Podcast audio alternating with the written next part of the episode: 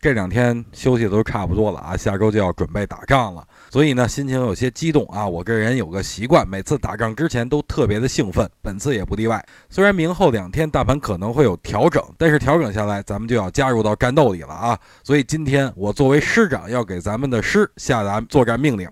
首先，指数盘中如果暴跌，不用考虑，等止跌了，直接进场百分之三十的仓位。如果再跌，再加到百分之三十的仓位。